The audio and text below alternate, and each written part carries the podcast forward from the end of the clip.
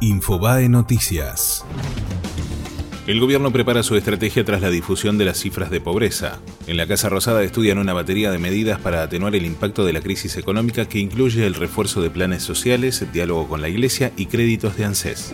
Federico Storani pide justicia a tres años de la muerte de su hijo. Manuel Storani tenía 14 años y perdió la vida en un choque de lanchas en el delta del Tigre. El caso fue elevado a juicio por el fiscal hace cuatro meses y el dirigente radical asegura que el juez tiene la causa dormida.